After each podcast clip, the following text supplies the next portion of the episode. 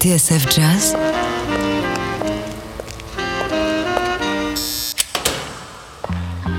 Dans les coulisses de la grande histoire du jazz.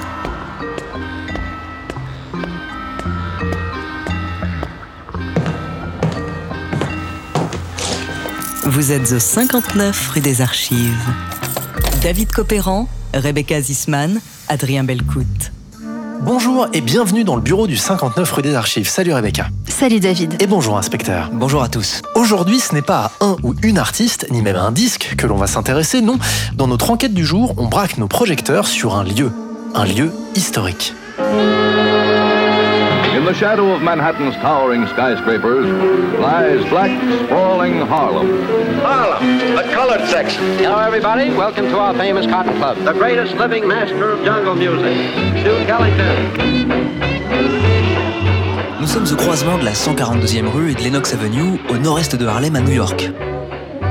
C'est là que se dressaient les murs de ce qui a été tout à la fois une salle de concert, un cabaret et un dancing. Un temple de la fête et de la musique, témoin et acteur de deux grandes histoires, celle des États-Unis et celle du jazz. Prohibition, ségrégation, guerre entre gangsters, crise de 29, Now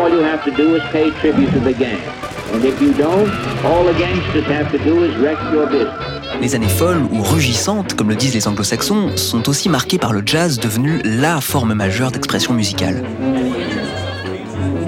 F. Scott Fitzgerald, le célèbre auteur de Catesville Magnifique, inventera même l'expression Jazz Age, l'ère du jazz. I'd like to have the pleasure of introducing the greatest living master of jungle music. C'est sur les planches de cette scène new-yorkaise iconique que vont se succéder les plus grands noms de l'époque. Duke Ellington, Cap Calloway, Lena Horne, Ethel Waters, Jimmy Lunsford ou Bill Robinson. Tous et toutes y sont produits dans de célèbres spectacles et revues, certains y connaissant même un glorieux début de carrière. Aujourd'hui, on règle notre machine à remonter le temps un siècle en arrière, en 1920, pour pousser les portes d'une salle qui a fait battre le cœur de l'Amérique, le Cotton Club.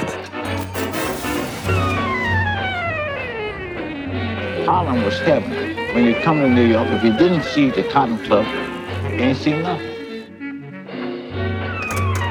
Étagère 3, boîte numéro 6, dossier CC 1923, le Cotton Club, Panthéon du jazz. Dans les coulisses de la grande histoire du jazz, bienvenue au 59 rue des Archives sur TSF Jazz.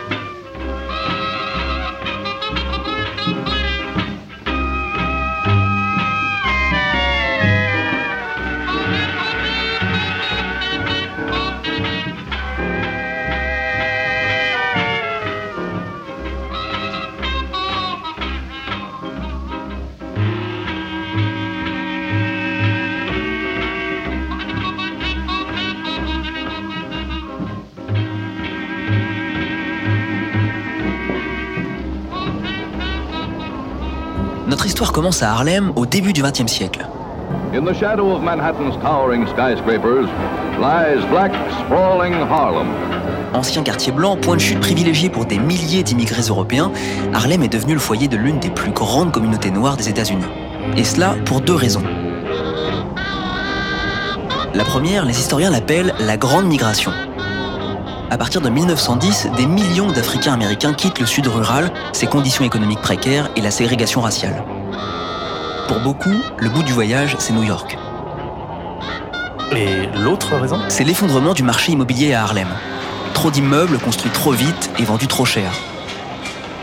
Pour rattraper leurs pertes, les promoteurs se tournent donc vers la communauté noire à qui l'on faisait payer des loyers plus importants qu'à n'importe quel autre groupe ethnique. En 1920, Harlem est un quartier en pleine expansion qui abrite une population noire, prospère, faite de classes moyennes et aisées qui fondent de nombreuses associations et contribuent ainsi à l'effervescence culturelle du quartier. Et je suppose que Harlem attire aussi de nombreux artistes. Oui David, au début des années 20, on compte plus les esprits créatifs qui viennent y tenter leur chance. On peut par exemple croiser au coin d'une rue les chanteuses Ethel Waters ou Florence Mills, ou même l'écrivain Langston Hughes qui habite aussi le quartier. Car Harlem attire aussi bien des plumes que des acteurs, des dramaturges ou même des poètes. Un véritable bouillonnement artistique qui prend le nom de Harlem Renaissance et dont l'acte fondateur est le spectacle Shuffle Along donné en 1921. Un créole show sur une musique ragtime montée et interprétée par des artistes noirs dont certains vont voir leur carrière décoller grâce au spectacle. C'est le cas d'une certaine Joséphine Baker. Séduit par ce qu'il voit à Jean Z, le public blanc de Broadway se précipite à Harlem. Après tout, ce qu'on y joue doit être encore plus excitant.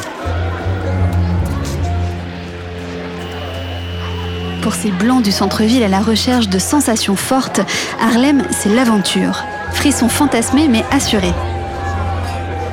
Alors, ils s'engouffrent dans les clubs et bars clandestins qui pullulent dans le quartier depuis que la prohibition interdit de produire, vendre et consommer de l'alcool.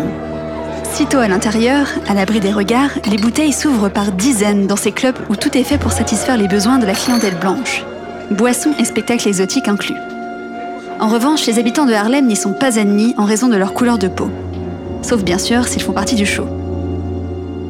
Les riverains, eux, voient d'un drôle d'œil l'intérêt soudain de ces touristes blancs en recherche d'exotisme. Ils n'ont probablement pas oublié la vingtaine de morts dix ans plus tôt dans de terribles émeutes. Des groupes de blancs s'étaient alors vengés de la défaite de leur poulain, le boxeur James Jeffries, face à Jack Johnson, son rival à la peau noire, à l'issue d'un match que les journaux appelèrent le combat du siècle.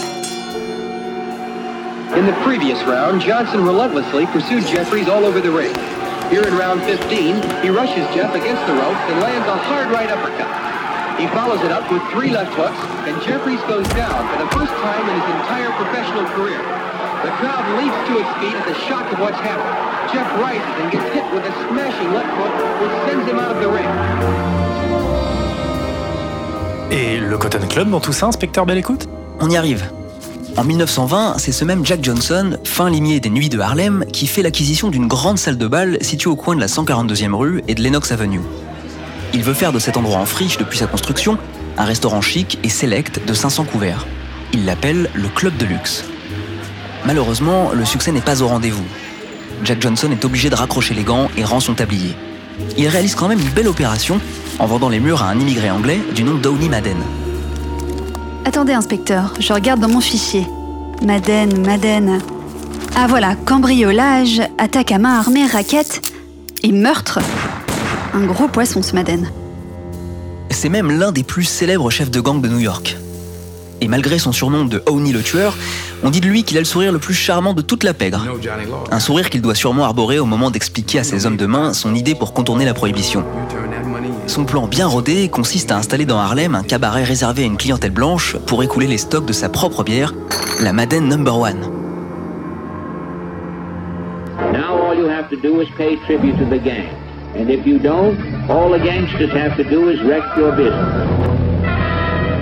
Sitôt après avoir racheté les lieux à Jack Johnson, qu'il nomme à titre honorifique sous-directeur de la nouvelle opération, Madden place ses hommes à différents postes clés.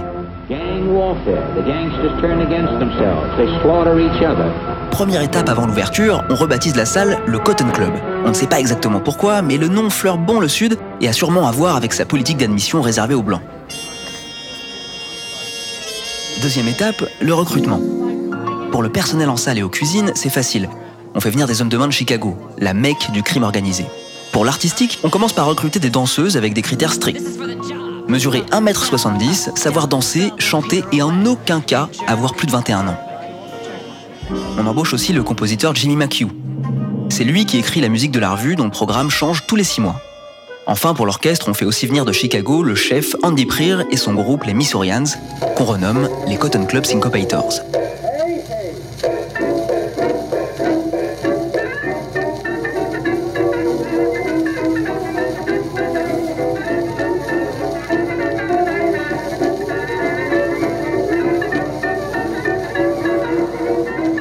Ça y est, nous y sommes. À l'automne 1923, tout est prêt pour l'inauguration du Cotton Club. Hello, everybody. Welcome to our famous Cotton Club.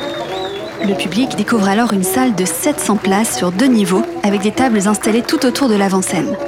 Tentures, mobilier, linge de table, le cadre est somptueux et rien n'a été laissé au hasard. Pour satisfaire le goût du public blanc pour l'exotisme, on a même refait la décoration dans un style qui rappelle la jungle, avec un peu partout des palmiers artificiels.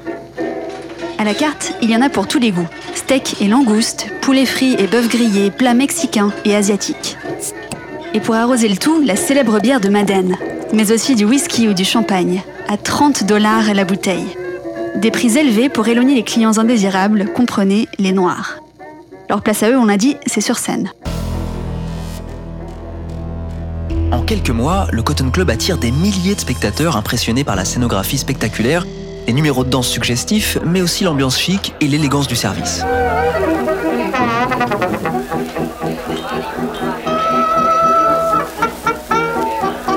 Alors que tout le gratin de Manhattan fait le déplacement, le club reçoit même le titre honorifique de lieu le plus aristocratique de Harlem. Se l'ombre au tableau, le niveau plutôt moyen de l'orchestre d'Andy. Mais lorsque celui-ci meurt en 1927 dans un accident de voiture, c'est un jeune pianiste de Washington qu'on appelle à la rescousse. Son nom? Duke Ellington.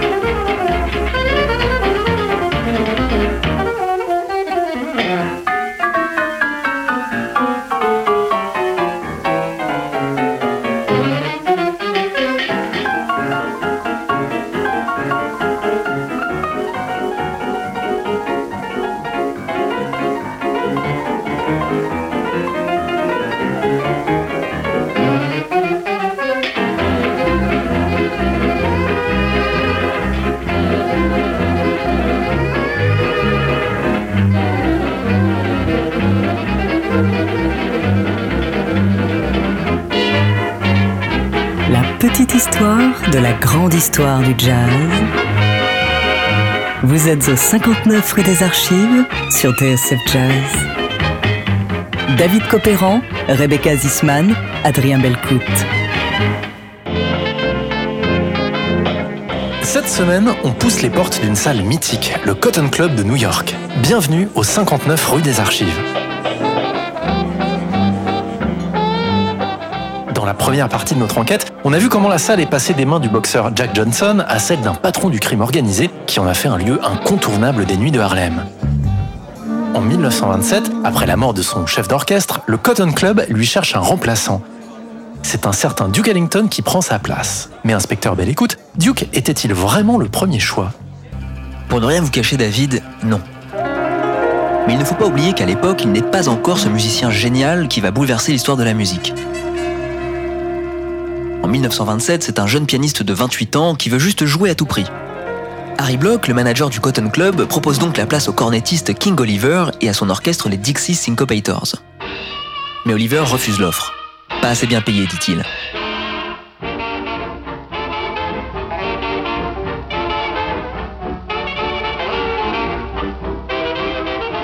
faute d'orchestre, le Cotton Club se retrouve obligé de repousser la première de son nouveau spectacle. Jimmy McHugh, le compositeur maison, se souvient alors d'un groupe qu'il a vu jouer deux ans plus tôt au Kentucky Club du côté de Times Square. Duke Ellington et ses Washingtonians. Et leur musique, c'est exactement ce qu'il veut pour son spectacle. Alors avec l'aide de Jack Johnson, il obtient du patron qu'on leur fasse passer une audition.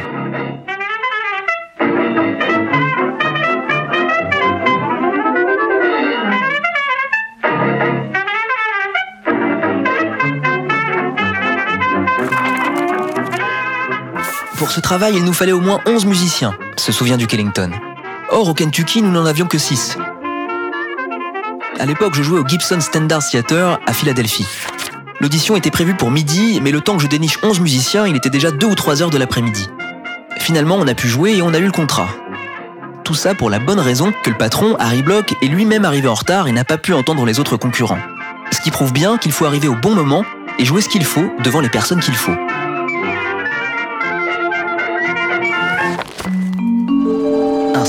Son orchestre sont engagés et le 4 décembre 1927, le Cotton Club peut enfin proposer au public un tout nouveau spectacle. Et alors, la première de Duke au Cotton Club, c'est un succès? Désolé de vous décevoir David, mais pas du tout. Arrivé de Philadelphie quelques minutes seulement avant le début du show, fatigué, nerveux, Ellington et ses musiciens donnent une prestation franchement médiocre. Les clients applaudissent l'orchestre par politesse, et le compositeur Jimmy McHugh, qui les a recommandés, se demande même s'il ne va pas tout bonnement perdre sa place. Mais heureusement, Ellington va pouvoir compter sur le soutien sans faille des musiciens noirs de Harlem, qui lui font une publicité énorme dans tous les bars du quartier. Et la rumeur qu'un groupe phénoménal enflamme chaque soir le Cotton Club parvient jusqu'aux oreilles des musiciens blancs de Manhattan qui débarquent en masse pour en avoir le cœur net. Ils sont immédiatement sous le charme. Une aubaine pour Duke Ellington qui finit par se mettre les patrons dans la poche. Great to see so many friends here tonight enjoying themselves in spite of the cover charge. And if you can spare a minute from your merrymaking, I'd like to have the pleasure of introducing the greatest living master of jungle music, the rip-roaring harmony hound, none other than Duke Ellington. Take your bow, Dukey. First number tonight's going to play a brand new little tune entitled The Cotton Club Stomp. Let her go.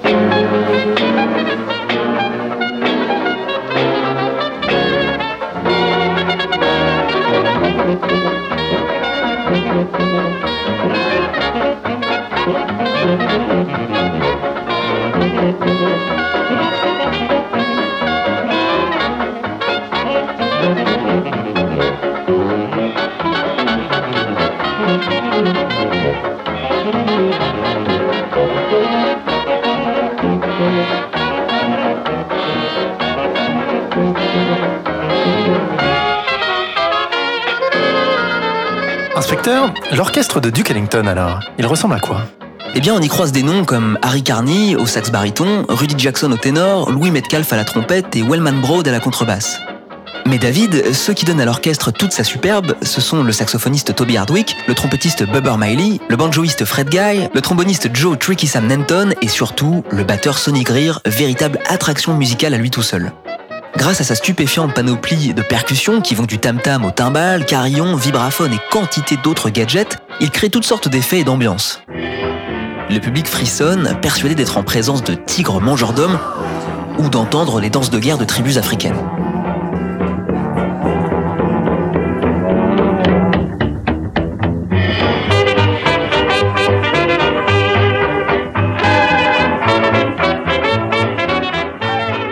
Semaines seulement, on ne parle plus des Washingtonians, mais de l'orchestre de la jungle de Duke Ellington, avec ses tubes Jungle Jamboree, Jungle Blues ou encore Echoes of the Jungle. Ces titres de morceaux, David, évoquent une imagerie bien particulière, celle de la jungle et des hommes qu'on appelle les sauvages. Une vision raciste soutenue par l'impresario d'Ellington, Irving Mills, qui voit juste matière à faire du business. Cette étiquette d'orchestre de la jungle provoque des sentiments mêlés chez Ellington. Après tout, ce qu'il cherche d'abord, lui, c'est créer la musique la plus éblouissante possible en se servant d'effets comme le growl, ce rugissement des cuivres.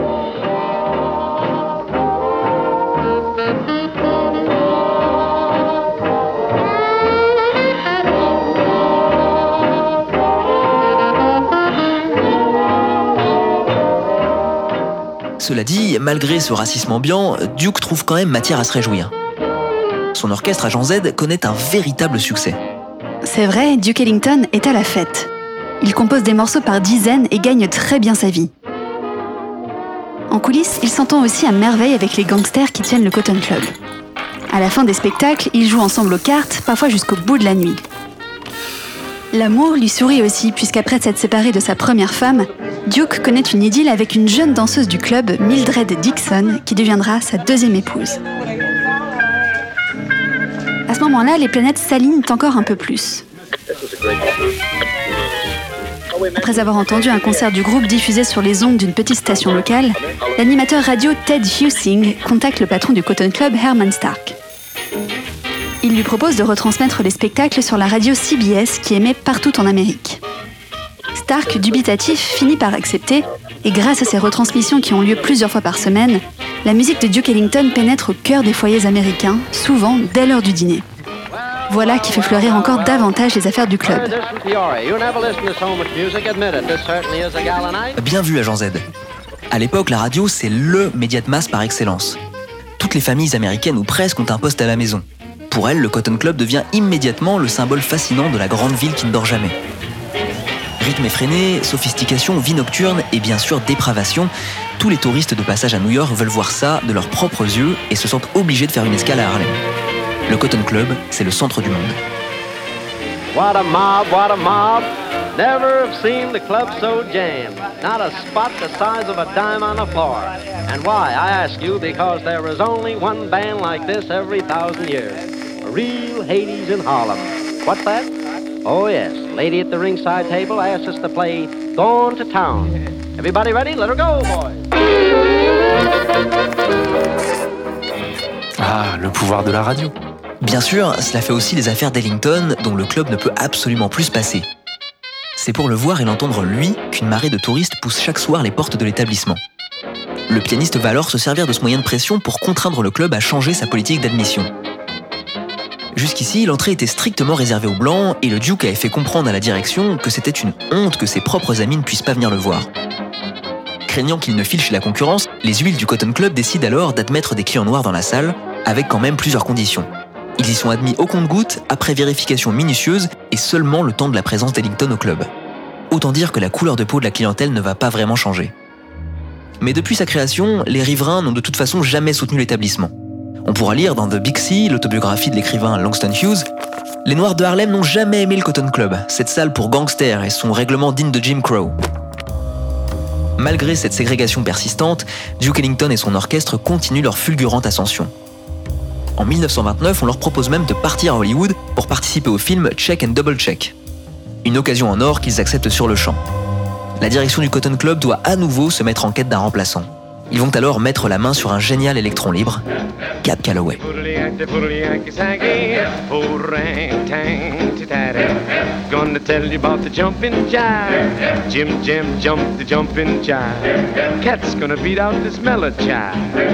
Beat it out on the side.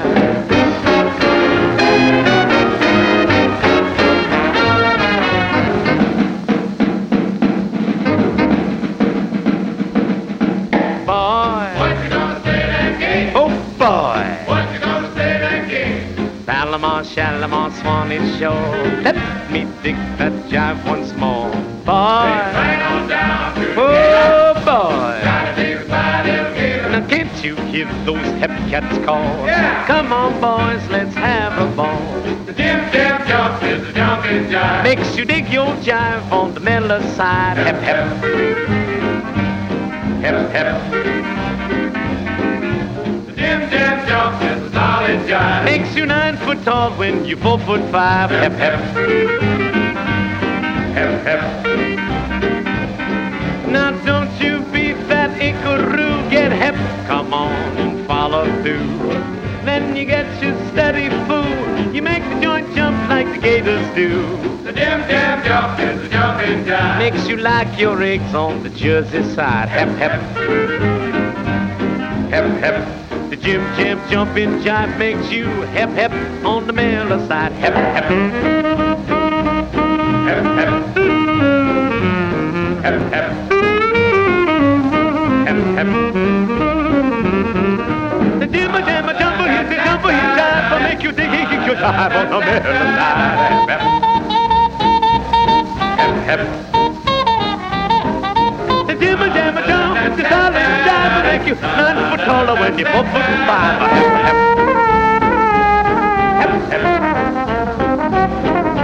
Don't you be that Ickaroo, get hep, come on and follow through. Then you get your steady fool. You make a joint a jumper like gators do. The jim jammer jumper is the jumping will makes you like. Your egg is on the Jersey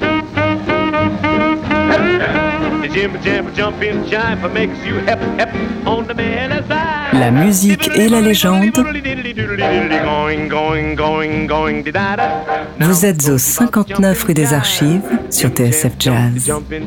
David Copéran, Rebecca Zisman, Adrien Belcout. In the shadow of Manhattan's towering skyscrapers lies black, sprawling Harlem. Hello, everybody. Welcome to our famous Cotton Club. Harlem, the greatest living master of jungle music, Duke Ellington. Installez-vous confortablement. Cette semaine, on vous emmène au Cotton Club, institution mythique de Harlem. Notre enquête du jour dans 59 rue des Archives.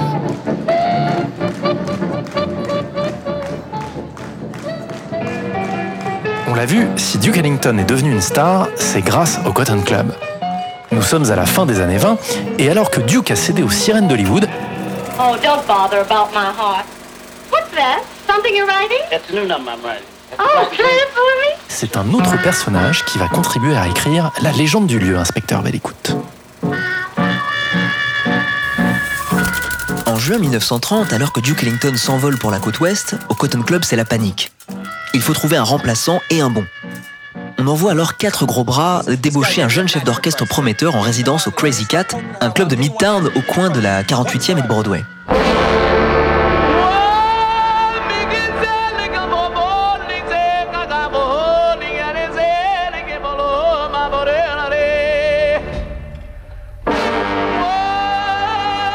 Cabell, dit Cab Calloway, est né à Rochester dans l'État de New York le 25 décembre 1907.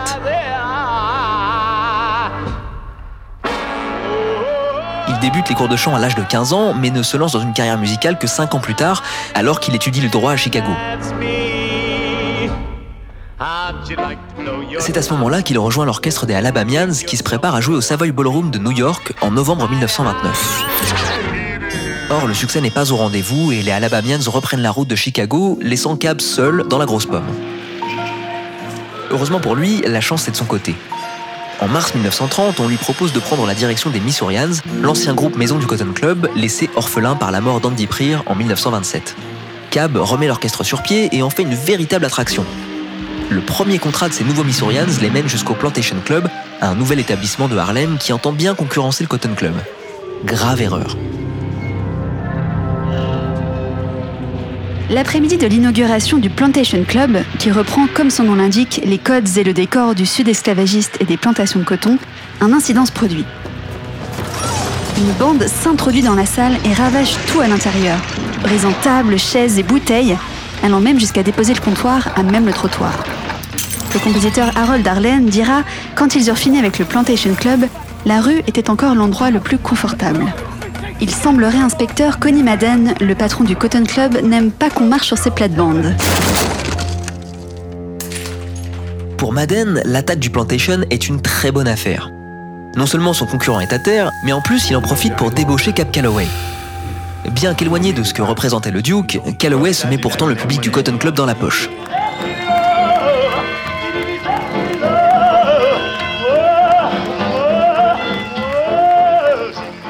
Un personnage exubérant, un peu voyou, joueur, mais au talent indéniable. Incapable de rester en place, il passe tous les morceaux à danser et gesticuler avec tant d'énergie qu'il lui arrive de se casser la cheville. Surtout, Calloway cultive le lien avec son public, pratiquant la technique du question-réponse avec l'auditoire. Ce qui n'enlève rien à ses qualités de chef d'orchestre surfant sur les dernières tendances new-yorkaises.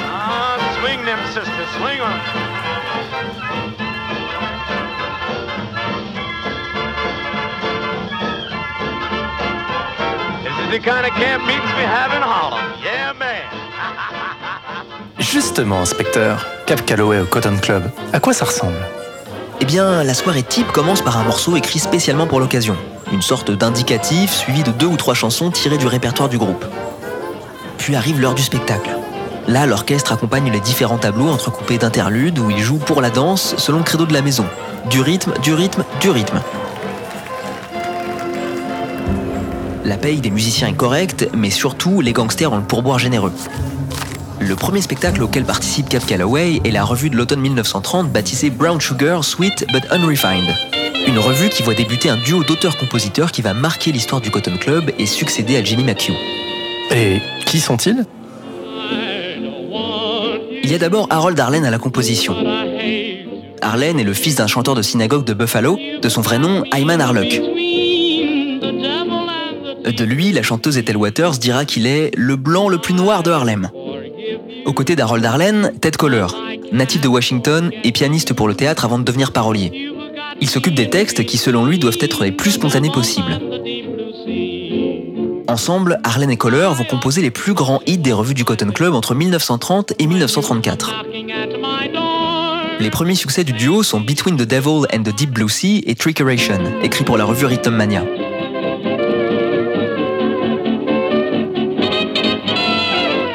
L'orchestre de Duke Ellington y fait son retour pour accompagner notamment la chanteuse Ida Ward. Ces deux morceaux sont les plus grands succès de l'année et portent la revue au sommet. Ce qui n'est pas rien, sachant que pour la première fois, c'est un noir qui est à la mise en scène, Clarence Robinson, le propriétaire du théâtre de Philadelphie où se produisait Ellington et son orchestre lorsqu'ils ont été débauchés par le Cotton Club. Et Cap Calloway alors? Il n'est pas en reste. À l'automne 1931, il s'apprête à entrer dans l'histoire avec un spectacle tout ce qu'il y a de plus banal. Un jour, raconte Calloway, j'étais assis avec mon impresario Irving Mills au vieux Cotton Club, en train de nous lancer des phrases musicales quand arriva Minnie la clocharde.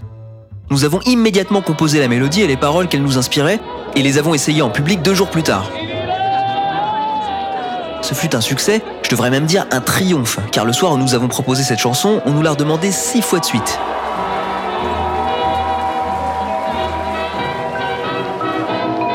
Après, en plein milieu du morceau et en direct à la radio, Cab oublie les paroles et enchaîne avec ce qui deviendra son fameux gimmick, le scat Heidi Ho, repris de concert par l'orchestre et le public.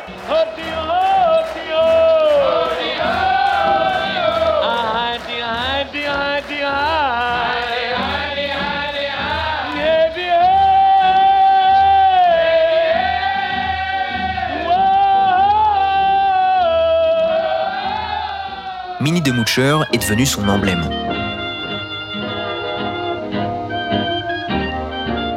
Nullement troublé par la crise de 1929, le Cotton Club continue de tourner à plein régime.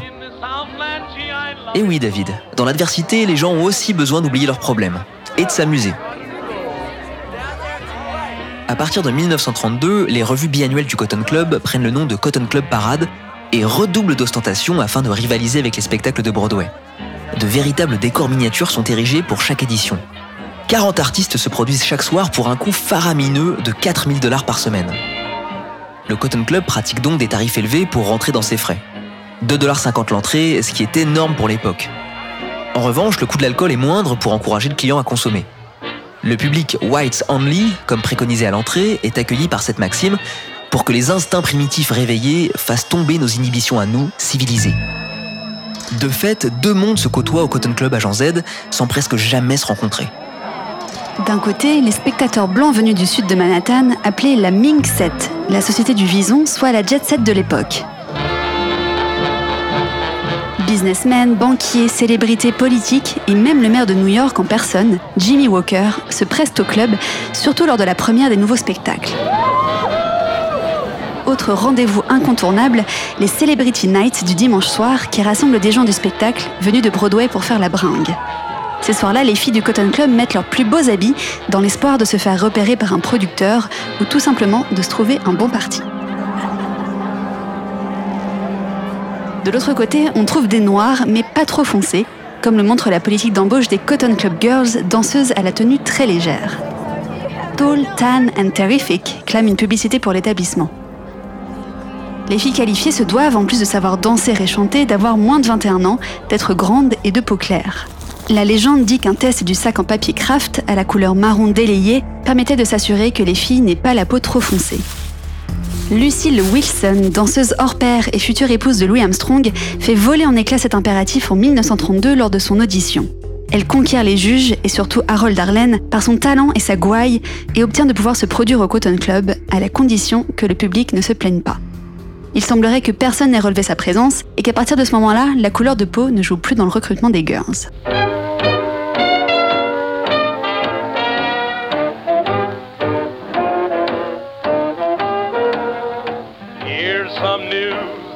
get you. It's made to order for you. I just follow up. La Cotton Club Parade du printemps 1932 voit le succès de nouveaux morceaux écrits par le duo Arlen Coller, comme I've Got the World on a String, chanté par Ida Ward, ou encore Minnie the Moocher's Wedding Day, interprété par Cap Calloway. En juillet 1932, Oni Madden, le gangster à la tête du club, se rend à la police. Il voudrait, dit-il, régler ses comptes avec le fisc. C'est surtout une première étape avant sa retraite dans l'Arkansas, après une libération anticipée en 1933. Le Cotton Club est désormais entre les mains du manager Herman Stark.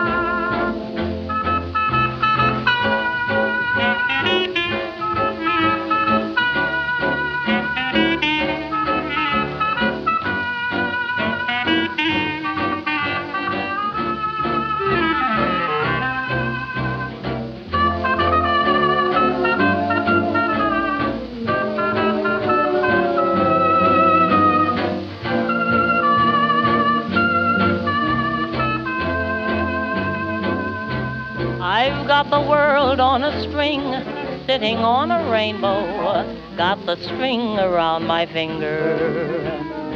What a life, what a world, I'm in love.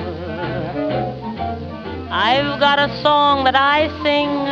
I can make the rain go anytime I move my finger. Lucky me, can't you see? I'm in love.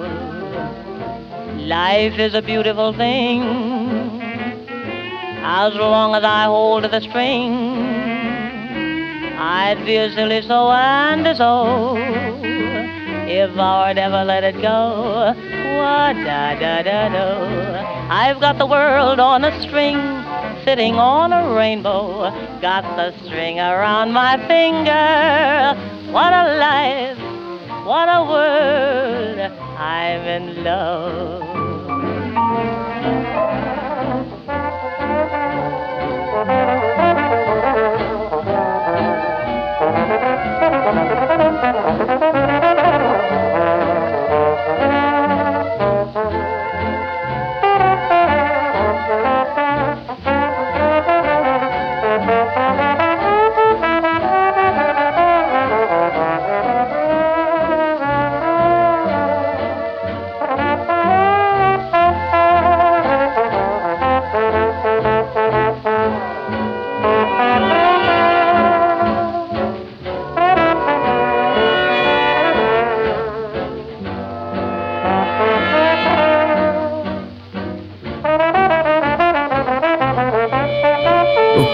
Légende, Vous êtes au 59 rue des Archives sur TSF Jazz.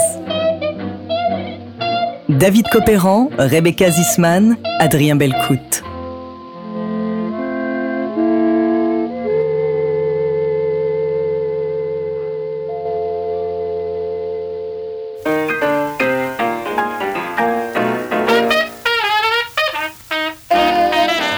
Cette semaine, dans 59 rue des Archives, on vous emmène faire la bringue au Cotton Club de Harlem, au temps de la Prohibition. C'est tout New York qui s'encanaille au son de Duke Ellington et Cap Calloway, jusqu'à ce que les effets de la crise commencent à se faire ressentir, inspecteur Belle Écoute. Janvier 1933, fin de partie pour les contrebandiers. Washington, D.C. Roosevelt brings back beer and wine. L'amendement constitutionnel marquant la fin de la prohibition est voté, et un mois plus tard, l'alcool est de nouveau légal. It permits the sale of 3 and 2 tenths percent beer and wine after April 6th. And in 23 states, the return of the foaming liquid at 5 cents a glass is assured. There is nobody today in America that has done more to make it possible to have beer today. À Harlem, c'est l'hécatombe. De nombreux clubs sont forcés de fermer, dont le Coney's Inn, l'un des trois plus gros établissements du quartier, qui déménage plus bas dans Manhattan. Ce qui n'est pas sans profiter au Cotton Club qui récupère sa clientèle. C'est aussi à ce moment-là que les effets de la crise économique de 29 commencent à se faire sentir. Les gangsters sont à cran. Les conflits entre bandes rivales se multiplient pour conserver leur part du gâteau. Des fusillades ont même lieu en plein jour, faisant des victimes collatérales, dont des enfants. L'image de Harlem en pâtit et les noceurs rechignent à prendre autant de risques pour faire la fête. Les habitants de Harlem sont aussi touchés de plein fouet. Les files d'attente s'étirent dans les rues lors des soupes populaires, le nombre de sans-domicile décolle en flèche et l'atmosphère générale n'est plus à la fête. Le Cotton Club décide d'organiser en décembre 1932 la remise de paniers repas aux plus démunis lors d'événements où est toujours présente au moins une vedette de ces spectacles. Une bonne manière pour le club de se faire un peu de publicité. Et aussi de montrer qu'il y en a toujours sous le capot alors que se profile la Cotton Club Parade du printemps 1933 que l'on annonce grandiose.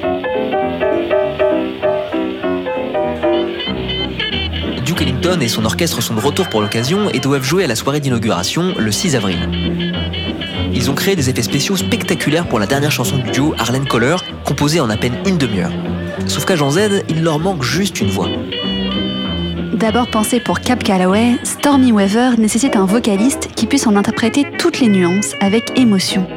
Rapidement, une candidate se dégage. De retour de Chicago où elle se produisait au Cicero, le club d'Al Capone, Ethel Waters traverse une mauvaise passe. Elle a bien tourné quelques années plus tôt avec l'orchestre de Fletcher Anderson, mais n'arrive toujours pas à percer. Good luck has crossed me, bad luck has forced me down to my last one cent. I'm right in the middle of solving that riddle known as raising the rent. Cette revue au Cotton Club est l'occasion pour elle d'exposer ses talents, à condition que le salaire soit à la hauteur. Heureusement, Herman Stark, le patron, accepte de casser sa tirelire et lui offre le plus gros cachet jamais attribué à une vedette. De plus, Waters ne chantera la chanson qu'une fois par soir, histoire d'en préserver toute l'émotion. Lorsqu'arrive le onzième tableau du spectacle, Ethel Waters est seule sur scène dans un puits de lumière bleue. Derrière elle, un décor d'une sobriété surprenante pour le club, avec seulement une cabane et un réverbère sur lequel elle est adossée.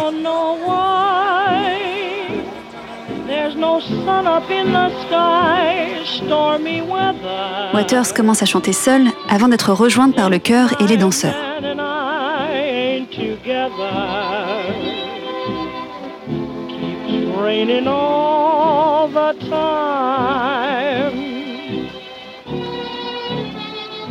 Life is bare, gloom and misery everywhere, stormy weather. Just can't get my poor self together. I'm weary all the time, the time. À la fin du numéro, le public reste quoi pendant de longs instants, avant d'applaudir à tout rompre.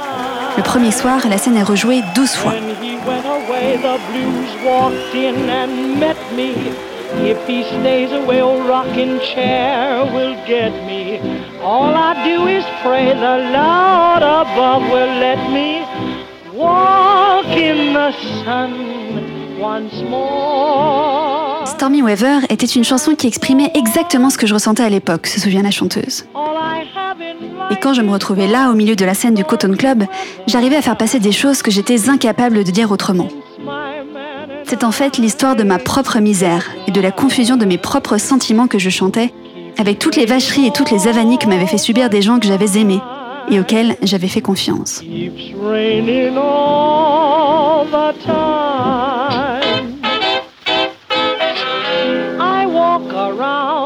Stormy Weather, du nom de la scène qui a ému tout New York, est alors la revue du Cotton Club la plus populaire de son histoire, drainant même un public peu habitué aux nuits de Harlem. À Ethel Waters, sa carrière est définitivement lancée.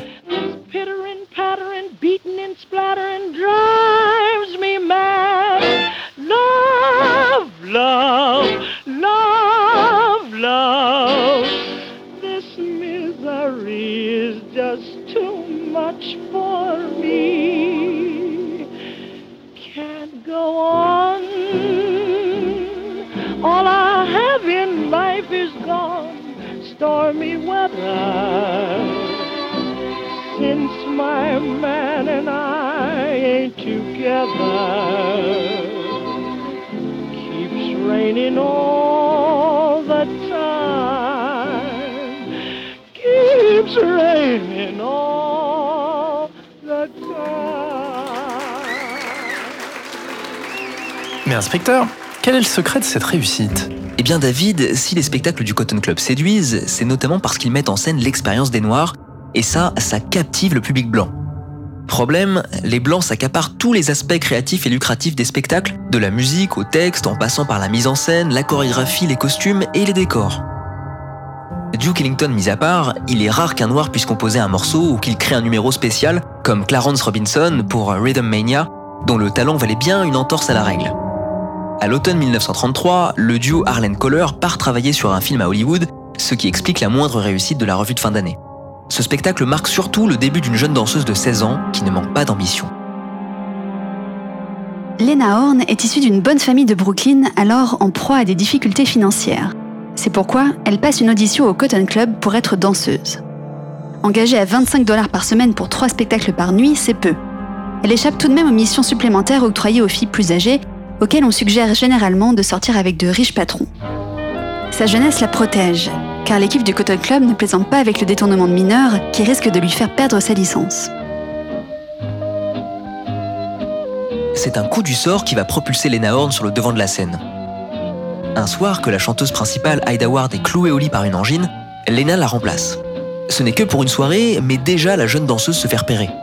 Elle peut compter d'ailleurs sur le soutien de Cap Calloway qui la prend sous son aile même si le fou chantant ne reste pas longtemps au Cotton Club, car lui et son orchestre embarquent pour une tournée européenne en 1934. Il faut alors les remplacer et le choix du club se porte sur un personnage surprenant. Son nom? Jimmy Lunsford.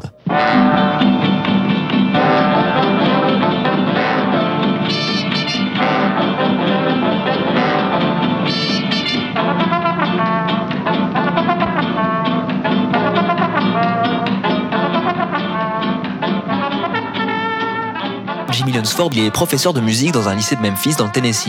Il a fédéré autour de lui un orchestre composé d'anciens étudiants et de quelques musiciens de profession qui a déjà une belle réputation dans le Sud. Mais c'est une prise de risque car Lunsford n'a rien d'un Cap Calloway. Le sourire figé, agitant quasi automatiquement une baguette démesurée sous le nez de ses musiciens, raconte l'historien du jazz à l'Interciné, Jimmy Lunsford n'a rien d'un homme de spectacle. Et pourtant, Jimmy Lunsford plaît au public car sa musique loin du style jungle établi par Ellington, se prête particulièrement à la danse. Son usage du two-beat et des tensions détentes, apportées notamment par le premier trompette et arrangeur Cy Oliver, font fureur lors de la revue du printemps 1934. Les compositeurs et paroliers stars Harold Arlen et Ted Koller sont alors de retour et signent quelques-uns des plus grands hits du Cotton Club.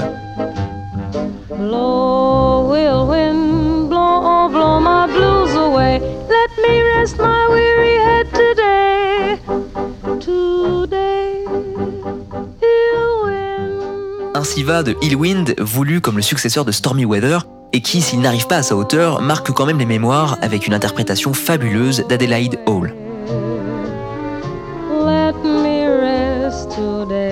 Cette revue voit aussi l'arrivée d'un nouveau numéro, celui des Cotton Club Boys, le pendant masculin des danseuses.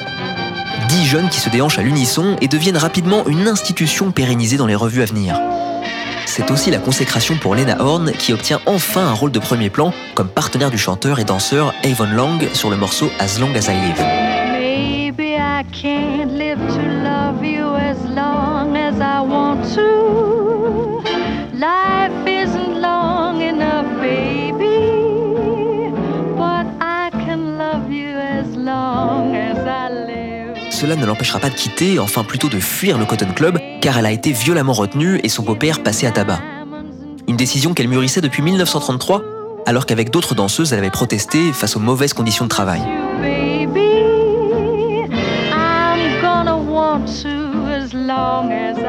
Au Cotton Club, les filles étaient peu payées et leur salaire diminuait souvent sous le coup d'amendes indues, alors qu'en parallèle, les spectacles supplémentaires et galas de bienfaisance n'étaient pas rémunérés.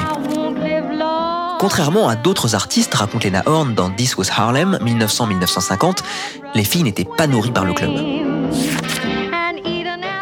Je me rendis compte que nous étions 25 filles à être entassées, comme du bétail, dans une minuscule loge sans fenêtre, où nous avions à peine la place de nous asseoir devant notre miroir à maquillage, écrit Lena Horne. Je remarquais aussi sa saleté, avec ses cendriers débordants, les tasses en carton pour le café, les journaux, les magazines, le maquillage, les sandwichs entamés, les cartons de chop suey à moitié pleins que nous n'avions même pas eu la force de terminer, et tous les sacs dans lesquels les filles gardaient leurs tricots et leurs coutures. Je réalisais aussi que ça sentait un mélange de parfums, de tabac froid, de sueur et d'odeur de repas, et je me mis à rêver d'un endroit où il y aurait de l'air frais, où je pourrais étirer mes muscles douloureux, et surtout dormir.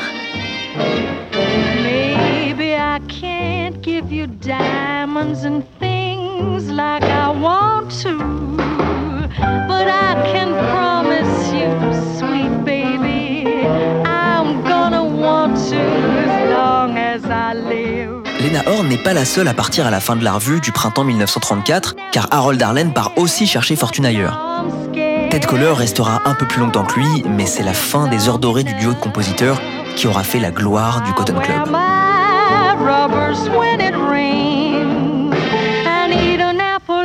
Every day and see the doctor anyway. But if I can't live to love you long as I want to, long as I promise you, baby, I'm gonna love you as long as I live. Let me tell you, rhythm is our business.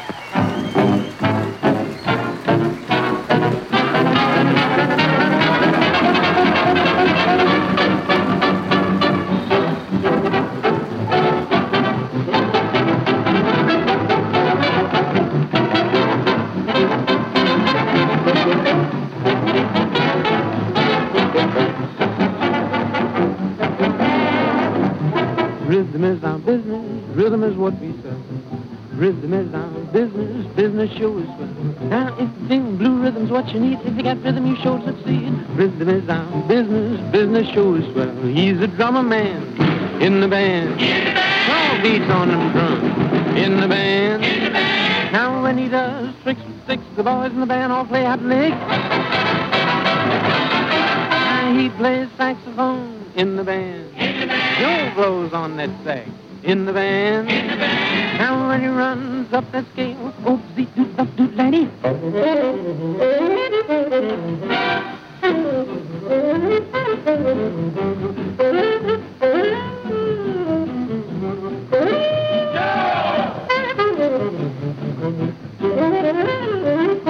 Now he picks on that bass in the band. Mose picks on that bass in the band. Say when he picks all them strings, half on his Dewey rings. It, boy. Now he blows on that trumpet in the band. Paul blows on that trumpet in the band. Now he's that guy that hits them high, makes you think he's in the sky. Retrouvez tous les épisodes de 59 rue des Archives en podcast sur le site de TSF Jazz à la rubrique Programmes et podcasts. Rhythm is our business. 59 rue des Archives dans les coulisses du Cotton Club, dernier acte.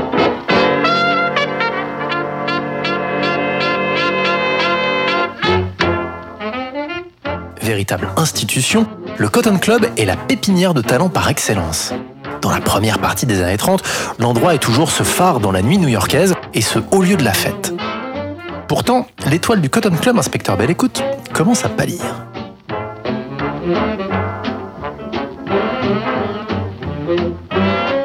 Après le départ d'Harold Arlen et la fin de son duo légendaire avec Ted Koller, le Cotton Club continue à produire des revues populaires, notamment grâce au nouveau numéro des Cotton Club Boys. Au printemps 1935, le Truckin' Show, d'après cette danse qu'on appelle le Truckin, fait un malheur. Mais aux abords du Cotton Club, l'ambiance se dégrade. 80% des habitants de Harlem subsistent grâce à l'aide sociale. Le chômage exacerbe le ressentiment que les Noirs entretiennent envers les Blancs. Il faut savoir que les magasins de Harlem sont alors tenus par des Blancs et que les Noirs, à défaut de pouvoir s'offrir leurs produits, ne sont même pas autorisés à y travailler. Ce qui explique pourquoi la situation dégénère le 16 mars 1935, après qu'un jeune chômeur noir portoricain ait volé un couteau dans un grand magasin. Chahuté par les employés de l'établissement, il se fait secourir par un groupe de badauds noirs qui traînent dans le coin. La rumeur se répand alors à Harlem qu'un blanc est en train de battre un jeune noir et la population laisse libre cours à sa colère. Une nuit d'émeutes, de pillages et d'incendies, jusqu'ici inédit pour le quartier, s'ensuit. Un coup terrible pour l'image de Harlem auprès des noceurs new-yorkais. De toute façon, cela fait déjà quelques temps que Harlem est passé de mode et que la vie nocturne se resserre autour de Broadway à Midtown.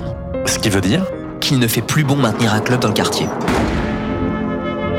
Le 16 février 1936, le Cotton Club ferme ses portes pour les rouvrir quelques mois plus tard au croisement de la 7e avenue et de la 48e rue à Broadway, juste à l'emplacement du Inn qui s'y était installé en 1933 et auquel avait succédé une boîte de travestis, le Ubangi Club.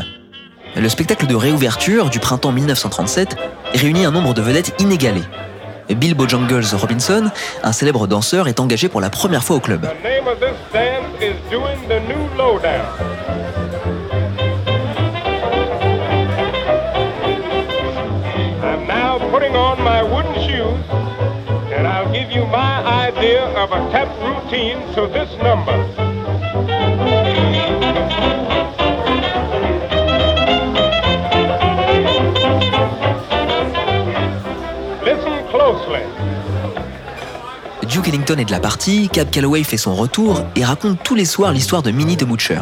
Ethel Waters est aussi présente, ainsi que les Nicholas Brothers, qui impressionnent avec leur numéro de claquette. La revue est un immense succès et les affaires reprennent pour ce Cotton Club New Look.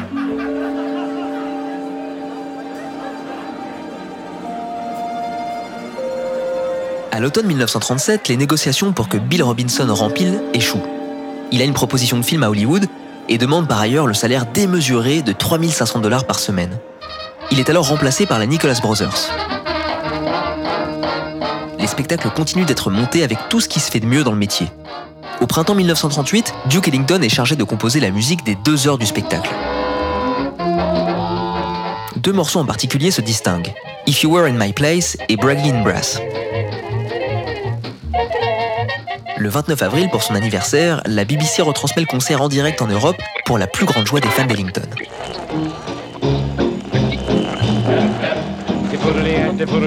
En 1939, l'exposition universelle a lieu à New York. Surfant sur la vague, le Cotton Club organise The World's Fair Edition of the Cotton Club Parade qui débute le 29 mars à minuit avec l'orchestre de Cap Calloway pour s'accorder à l'agenda de l'événement.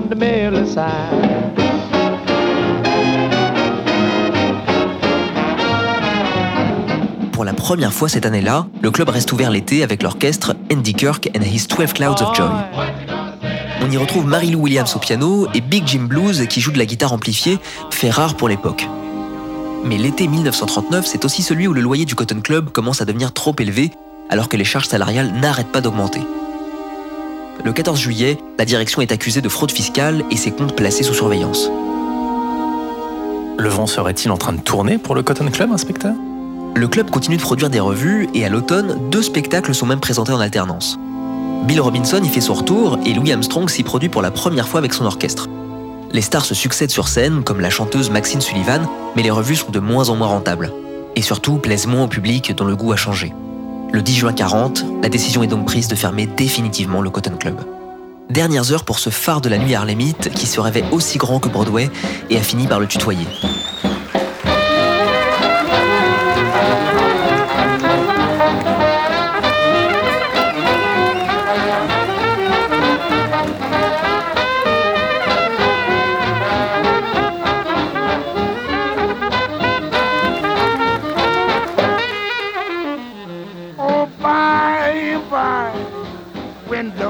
Morning comes.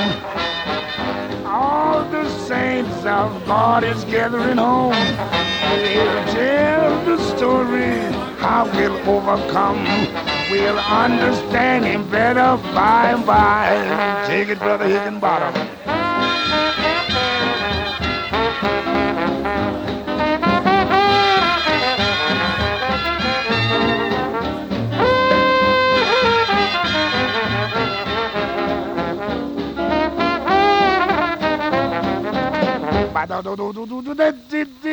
By and by, when the morning comes, all the saints of God is gathering home. We'll tell the story how we'll overcome. We'll understand him better by by. Take it, brother Catlett. Inspecteur, que reste-t-il de l'histoire du club après sa fermeture? Soyez rassuré, David, le Cotton Club n'est pas tombé dans l'oubli pour autant et fera même des émules. Le film Stormy Weather, par exemple, sorti en 1943, reproduit la revue historique et fait figurer de nombreuses stars du club à l'écran. C'est l'un des premiers films avec des acteurs noirs dans des rôles majeurs et il a un retentissement considérable. Il signe ainsi un tournant pour le milieu artistique afro-américain qui se prend désormais à rêver d'Hollywood.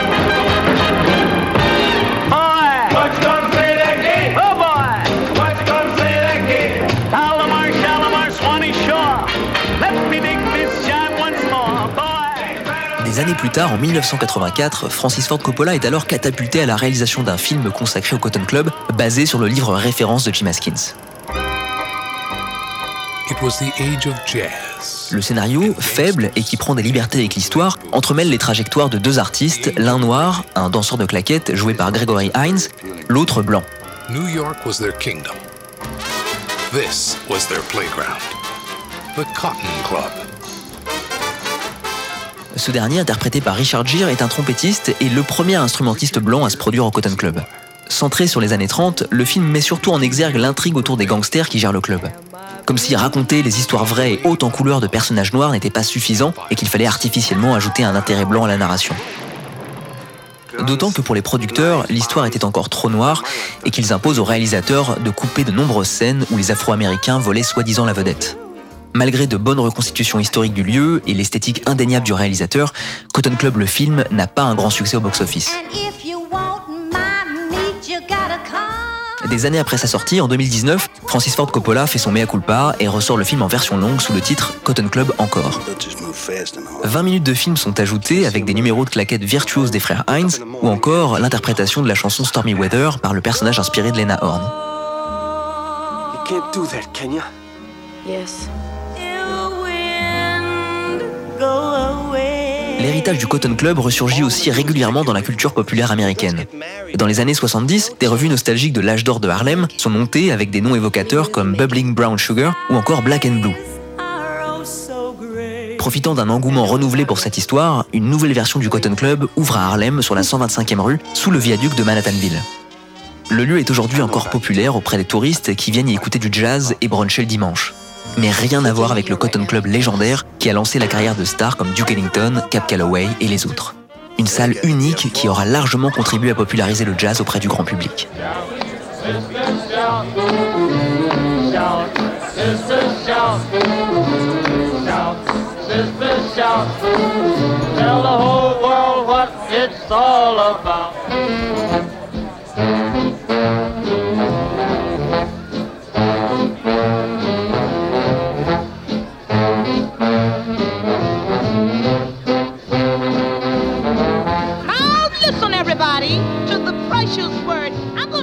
TSF Jazz, ainsi se referme notre enquête sur le Cotton Club. Mais avant de prendre congé de vous, agent Zisman, quelques idées pour tous ceux qui voudraient prolonger l'émission. Rebonjour Rebecca.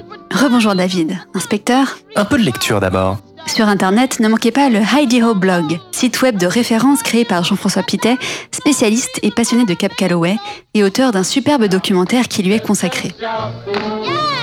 Côté livre, Les années jungle de Michel Lebris et Patrice Blanc-Francard, paru en 2010 aux éditions Naïve, et l'incontournable Cotton Club de Jim Haskins, qui fourmille d'anecdotes et de détails croustillants. Côté disque maintenant. Eh bien, pas grand-chose de réellement contemporain au Cotton Club. Comme le précisent les notes de pochette de l'indispensable coffret Frémo et associé Cotton Club Harlem 1924, Broadway 1936, la qualité d'enregistrement du peu de morceaux captés en direct du club les réserve aux collectionneurs.